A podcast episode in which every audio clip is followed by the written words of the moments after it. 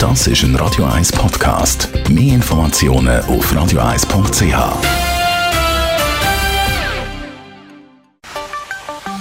Der Finanzratgeber auf Radio 1 wird Ihnen präsentiert von der UBS.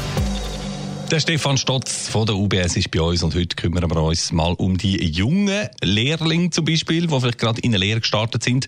Da macht man sich ja noch nicht so Gedanken um Vorsorge und Ähnliches. Es wäre aber doch ratsam, Stefan. Wieso?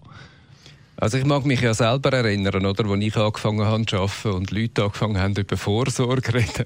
Ich fand, das ist ja noch alles wahnsinnig weit weg. Mhm. Aber äh, Vorsorge ist ja sehr ein langfristiges Thema. Das heißt, je früher dass ich anfange, umso grösser ist die Wirkung. Genau. Und äh, was für Überlegungen sollte man sich da jetzt konkret machen? Ich meine, gewisse Vorsorge gibt es ja automatisch. Der erste Aspekt, da muss man sich einfach bewusst sein, das ist zum Beispiel Teilzeitarbeit.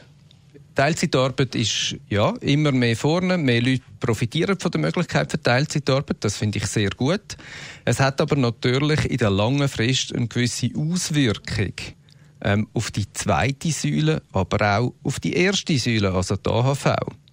Und man kann eigentlich schon davon ausgehen, so ein bisschen als Faustregel, wenn jemand weniger als 50 Prozent schafft, dass sich hinten später irgendwo ein eine Vorsorgelücke könnte auftun. Mhm. Da gibt es ja häufig auch die Möglichkeit, freiwillig noch mehr einzuzahlen als nur der Arbeitgeber- und Arbeitnehmerbeitrag. Das sieht man auf dem Vorsorgeausweis. Oder dann eben auch eine dritte Säule, oder? wo man sogar noch Steuern, Steuern sparen kann.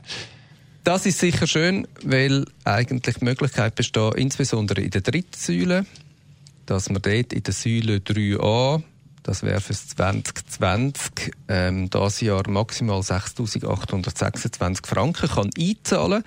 Die sparen auf später und diesen Betrag kann man direkt eigentlich wirksam durch Einkommensteuer abziehen. Und so 3a-Geld, das lässt man dann einfach dort liegen oder wird das auch angelegt?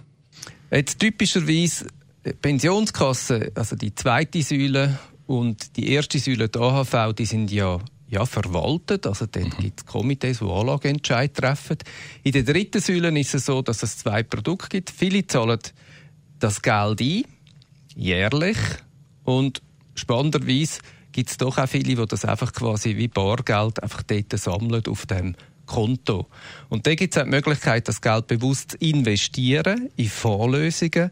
Und ich finde das eigentlich mindestens ein spannender Gedanke, weil das ja sehr langfristig ist und man durch das auch wirklich kann profitieren, wenn in der langen Frist sich Märkte positiv entwickeln. Also Vorsorge auch schon in jungen Jahren idealerweise ein Thema. Danke vielmals für die Informationen, Stefan Stotz.